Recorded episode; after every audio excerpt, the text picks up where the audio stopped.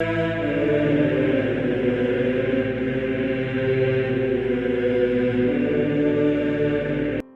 nome do Pai, do Filho e do Espírito Santo. Amém.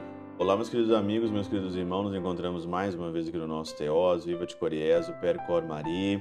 Esse dia 2 de junho, nessa quinta-feira da nossa sétima semana da nossa Páscoa, nossa caminhada para o domingo de Pentecostes, aí o próximo domingo é o domingo de Pentecostes, nós estamos então aí dentro da nossa novena aí e do Espírito Santo, novena de Pentecostes. O evangelho de hoje, nessa quinta-feira, hoje de São Marcelino, né? São Marcelino, bem famoso, São Marcelino e São Pedro, São Pedro, mártires em Roma, né? Por os dois mártires aí, Marcelinos e Petrus. Nós vamos também meditar aqui hoje João no capítulo 17, versículo 25, mas o que mais me chamou a atenção aqui é que o evangelho todo desse discurso sacerdotal de Jesus, né, de João no capítulo 17, fala muito sobre glória, a glória do Senhor. Herrlichkeit, né, como diz aqui no, no alemão. São Beda fala o seguinte sobre a glória. Chama, portanto, de glória o amor com que foi amado pelo Pai antes da criação do mundo, glória pela qual amou também a nós antes da fundação. Antes da fundação do mundo, Deus já nos amava. Antes da criação de tudo, Deus já nos amava. Eu estava no coração de Deus. Essa é a glória. Com essa glória, que é o amor aqui, né?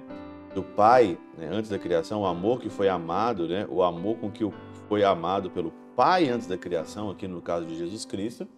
Essa é a glória na qual nós também fomos amados, e na qual nós queremos ser, nós queremos voltar e voltar para o coração de Deus. Eu quando eu começo a meditar sobre isso, sobre a glória de Deus, quando eu começo a meditar sobre o amor com que o Senhor nos amou, eu fico, eu faço uma pergunta para mim: tem como não amar de volta? Tem como não amar um Deus de volta? E as pessoas que não amam a Deus, eu tenho absoluta certeza, não estão convencidas do amor. As pessoas que levam a vida do cristianismo pela metade, mais ou menos, pensando na glória deste mundo, pensando nos favores deste mundo, eu penso: será que uma pessoa dessa não se convenceu? Será que ninguém anunciou que Deus amou você antes da criação do mundo? E essa é a glória no qual preenche o nosso coração. E qualquer outra glória não existe em comparação a essa glória. São João Crisóstomo diz o seguinte: O Senhor me parece falar cheio de inquietação, porque os homens não quiseram conhecê-lo, e é tão bom. Ele fala do versículo 25 aqui, ó. Pai justo, o mundo não te conheceu, mas eu te conheço. O mundo não te conhece. Às vezes eu fico chateado, né? Com as pessoas que eu trabalho, com as pessoas que eu conheço, com as pessoas que, que não têm o amor que eu tenho por, por Deus, né? Eu queria que todo mundo tivesse o mesmo amor que eu tinha por Jesus Cristo. Queria que ninguém faltasse à missa, queria que ninguém faltasse à igreja, mas há tanta moleza e há tanta mediocridade no meio cristão que é uma coisa de.